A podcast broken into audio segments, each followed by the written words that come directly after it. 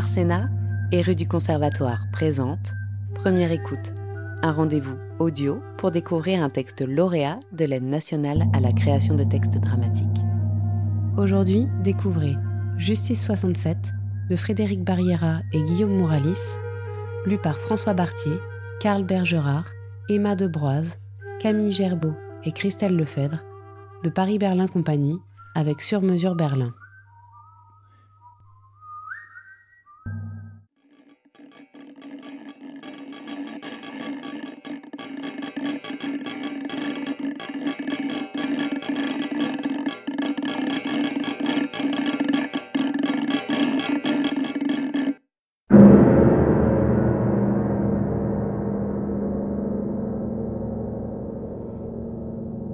Considérons Nous nous considérons donc comme un tribunal qui, s'il n'a pas le pouvoir d'imposer des sanctions, aura à répondre aux questions suivantes. Y a-t-il eu de la part du gouvernement des États-Unis d'Amérique, agression au sens du droit international. Y a-t-il eu de la part des armées américaines, utilisation ou expérimentation d'armes nouvelles ou d'armes interdites par les lois de la guerre, gaz, produits chimiques spéciaux, etc. Y a-t-il eu? Et à quelle échelle? Des bombardements d'objectifs à caractère purement civil et plus particulièrement d'hôpitaux, d'écoles, de sanatoriums, de barrages, etc. Les prisonniers vietnamiens sont-ils soumis à des traitements inhumains? Interdits par les lois de la guerre, et notamment à la torture ou à la mutilation Y a-t-il eu Des représailles injustifiées contre la population civile, notamment par exécution d'otages. Y a-t-il eu Création de camps de travail forcés ou déportation de la population ou d'autres actes tendant à l'extermination des populations et pouvant être caractérisés juridiquement comme des actes de génocide. Si le tribunal constate que l'un ou l'ensemble de ces crimes a été commis, il lui appartiendra de déterminer qui en porte la responsabilité.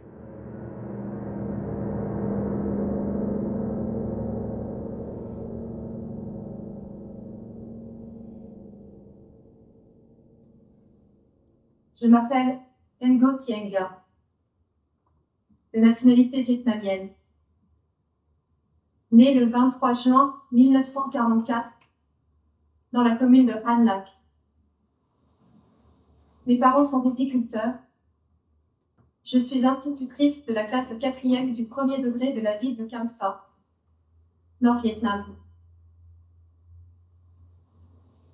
Le 22 octobre 1966, aux alentours de minuit, alors que nous dormions avec une quinzaine d'élèves internes et un employé dans la cour de l'école, les avions ont lên. Les enfants criaient, pleuraient. Cô ơi, bố mẹ ơi, cứu chúng em với. Ils criaient, papa, maman, mademoiselle, Cùng lúc ấy, aidez-nous, sauvez-nous. Un frisson m'a parcouru la nuque. J'y ai mis la main. Quand je l'ai retiré, j'ai vu du sang. J'ai perdu connaissance. Où avez-vous repris connaissance? À l'hôpital, Un diagnostic a-t-il pu être établi? Une radiographie a montré qu'une bille s'était logée dans ma tête. Qu'en est-il aujourd'hui? La bille n'a pas pu être délogée. Elle ne s'est aperçue de rien quand elle a été atteinte par ce projectile. Elle a vu du sang, a senti une certaine gêne, ce qui est fréquent dans les blessures par petits projectiles. L'hémorragie, le sang dans les méninges, l'œdème cérébral qui en résulte lui ont fait prendre conscience de la gravité de sa blessure. La bille a traversé la paroi du crâne Elle s'est logée dans le lobe occipital droit, laissant le lobe cérébral responsable de toute la partie gauche de la région des deux yeux, provoquant une hémianopsie, c'est-à-dire la perte de la moitié du champ visuel de chaque œil. Ces séquelles sont probablement irréversibles.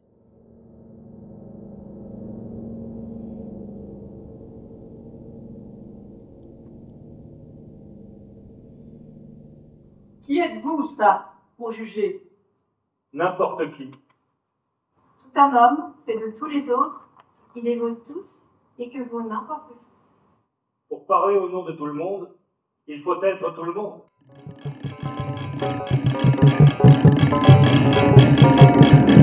Major A.C. Dixon de la 173e Airborne Brigade. Ce village est un centre politique de Vietcong. Cette fois, nous allons entièrement nettoyer la localité. La population sera évacuée et placée dans un camp provisoire près de Phu Quang. L'attaque surprise doit avoir lieu demain matin.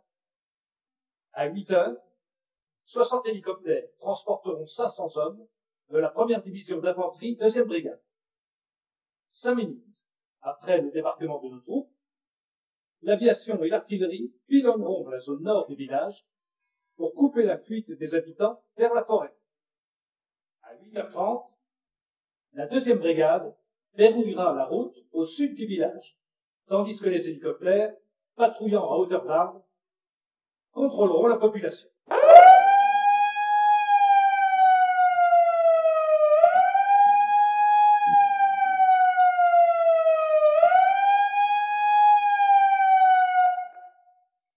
Attention, habitants de Ben Souk, vous êtes encerclés par les forces de la République vietnamienne et les troupes américaines.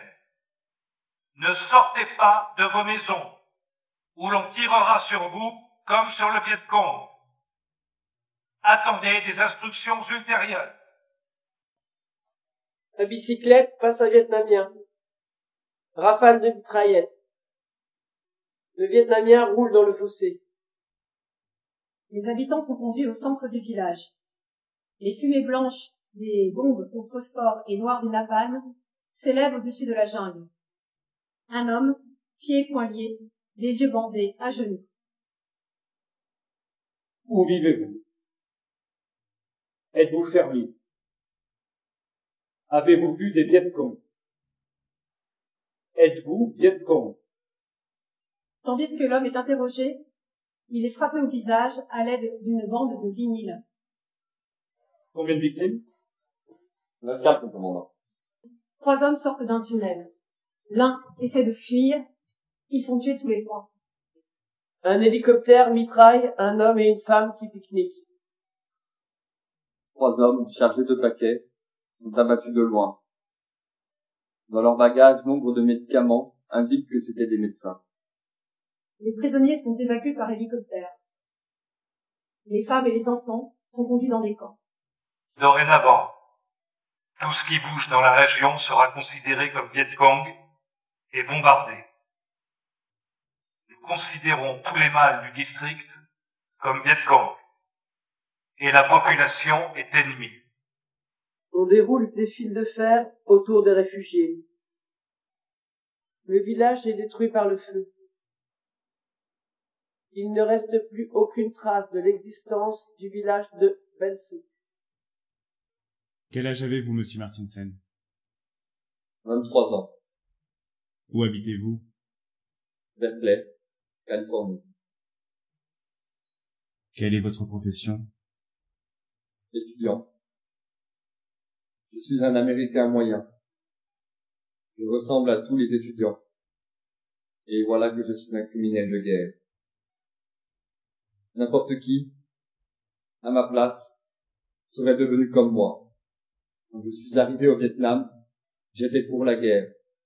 Je croyais à l'agression des communistes. Je croyais que nous étions les libérateurs. Votre regard a changé au cours de la guerre? L'homme, placé dans certaines conditions, a la faculté innée de faire du mal à son prochain. Au Vietnam, ces conditions sont réunies. Il faut que les Américains comprennent que les nazis n'ont pas le monopole des crimes de guerre.